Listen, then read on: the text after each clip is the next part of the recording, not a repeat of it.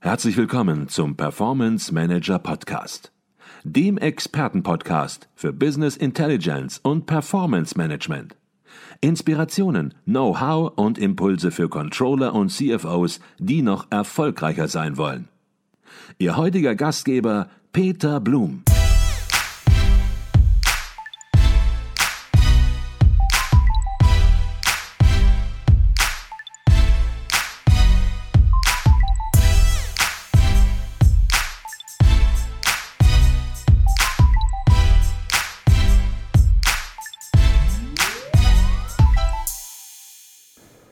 Herzlich willkommen im Performance Manager Podcast. Mein Name ist Peter Blum. Wir sind hier auf dem Kongress der Controller 2022 und auf dem Kongress werden traditionell immer am ersten Tag nachmittags die Schwerpunktthemen der Veranstaltung in sogenannten Themenzentren vertiefend diskutiert.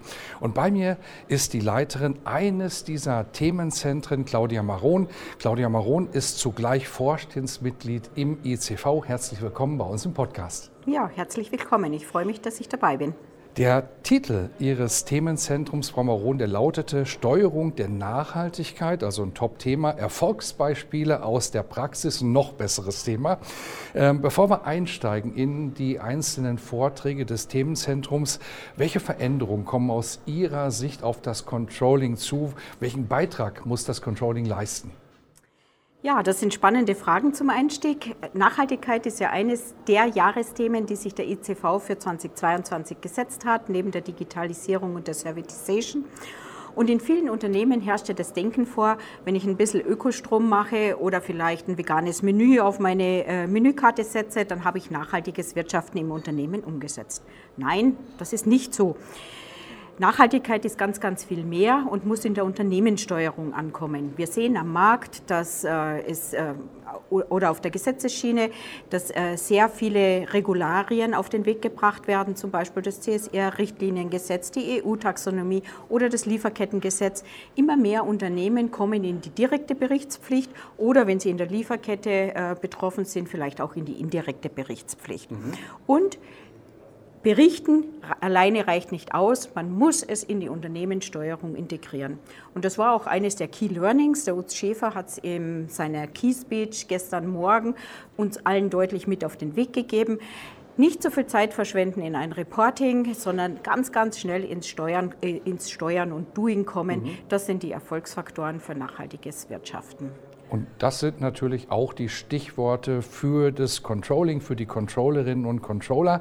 Kommen wir vielleicht zum ersten Vortrag des Themenzentrums. Da ging es um CFOs und Sustainability, Nachhaltigkeit in der Finanzfunktion. Und das ist sozusagen eine Positionsbestimmung gewesen, also auch ein sehr strukturierter Einstieg in, den, in das Themenzentrum. Eben, was war hier das wichtigste Learning aus Ihrer Sicht? Ja, die Lydia Neuhuber von Deloitte hat hier einen ähm, fulminanten Überblick gegeben, ne, was man alles beachten muss in der Finanzfunktion. Ich möchte es mal so zusammenfassen, wer Nachhaltigkeitsrisiken nicht auf dem Schirm hat, der gefährdet aller, äh, auf der mittel- und langfristigen Sicht den Profit seines Unternehmens und damit auch die Existenzberechtigung des Unternehmens. Und damit gehört Nachhaltigkeit auf jede CFO-Agenda. Und immer mehr Unternehmen, das beobachte ich so aus meiner Controlling-Welt, gehen dazu über, Nachhaltigkeit aus der Querschnittsfunktion in das Unternehmen reinzubringen, in die Unternehmensprozesse zu integrieren. Und da spielt die Finanzfunktion eine ganz, ganz wichtige Rolle. Mhm. Und sichtbar machen kann man das an vielleicht grüner Finanzierung, grünen Unternehmenskrediten, an einem exzellenten Reporting, an einer qualitativ hochwertigen CO2-Ermittlung, das sind alles äh, Themen, die das Controlling wunderbar und ein Finanzressort wunderbar begleiten kann. Und äh, ja, da ähm, äh, besteht ganz viel ähm, Handlungs- oder Change-Bedarf, ne, dass mhm. sich das Controlling und das Finanzressort darin engagiert. Mhm. Lydia Neuhuber hat uns auch äh, Key Lessons mitgegeben, Key Learnings mitgegeben. Und am meisten beeindruckt hat mir, sie hat gesagt, äh, sehr pragmatisch vorgehen. Ne, ähm, die Automatisierung weiter vorantreiben und die Financials wie die Non-Financials behandeln. Das waren so die Key mhm. Learnings aus okay. dem Vortrag. Kommen wir zum zweiten Vortrag und der zweite Vortrag hat den Titel Integration von ESG in das kaufmännische Steuerungs- und Berichtswesen. Und der Vortrag fing mit einer provokanten These an. Das finde ich immer gut, wenn man so ein bisschen provoziert. Und die These lautete, kaufmännische Strukturen sind nicht auf ESG ausgelegt. Auf der anderen Seite geht es um Erfolgsbeispiele äh, im, im Themenzentrum. Ist es der E.ON trotzdem gelungen, das Thema zum Erfolg zu führen? Was waren hier die Hauptpunkte? Ja, also mich begeistert immer, ähm, so im Zeitablauf zu sehen und gerade jetzt zu erleben, dass immer mehr Unternehmen ins Doing kommen. Ne? Und es gibt immer mehr konkrete Beispiele, wie Nachhaltigkeitsmanagement in die Unternehmenssteuerung integriert wird und auch immer mehr Use Cases. Ein Highlight war zum Beispiel der ähm, Controlling Award, den wir verliehen haben. Ne, der ging ja an die Deutsche Post, DHL. Und äh, da haben wir ganz konkret gesehen, wie ESG-Themen in die integrierte Unternehmenssteuerung aufgenommen wurden. Und diesen Faden, den hat der Matthias Nave von E.ON wunderbar aufgegriffen. Und ein Bild, das mir besonders im Kopf geblieben ist, ist war der Eisberg. Ne? Und Eisberg kennt ja jeder, die Spitze ist zu sehen, 90 Prozent sind unter Wasser. Und auch er hat betont, dass man Nachhaltigkeit mit wenigen Kennzahlen steuern sollte im Unternehmen und die Vielzahl der Anforderungen, die die Stakeholder an das Unternehmen äh, geben, ne, das ist der, das, was man unter dem Wasser sieht, über Wirkungszusammenhänge bewusst zu machen, aber sich ganz fokussiert auf wenige Dinge zu konzentrieren, dann wird man erfolgreich unterwegs zu sein. Mhm. Und er hat auch aufgezeigt anhand einiger KPIs, wie E.ON das steuert. Ne? Das ist zum Beispiel auf der ökologischen Schiene ist es die, äh, der CO2-Footprint oder es ist der CAPEX ne, für die Umsetzung der EU-Taxonomie. In der sozialen Schiene äh, steuern sie den Frauenanteil, den Führungsfrauenanteil und in der Governance schauen sie, wie ESG-Kriterien in die Incentivierung reinfließen. Also das finde ich sehr beeindruckend und er hat auch, äh, gibt uns auch mit, dass es nicht reicht, nur Ziele zu setzen, sondern auch mit den operativen Units in die Umsetzung zu kommen. Mhm. Das war so das Key-Fazit, was ich ziehen möchte zu diesem Jetzt Vortrag. haben Sie gerade schon das äh, Stichwort für den dritten Vortrag gegeben, CO2-Footprint, denn da hat Dr. Jochen Kurz von der BASF über ein Projekt gesprochen, in dem eben diese CO2-Footprints automatisiert bei der BASF berechnet werden. Und das ist auch nicht irgendein Projekt gewesen, was vorgestellt worden ist, sondern dieses Projekt hat 2021 den Green Controlling Preis erhalten von der Peter Horvath Stiftung. Was war hier das Takeaway für Sie? Das Takeaway für mich war, ähm, das Beeindruckende, wie BASF das Thema angegangen ist.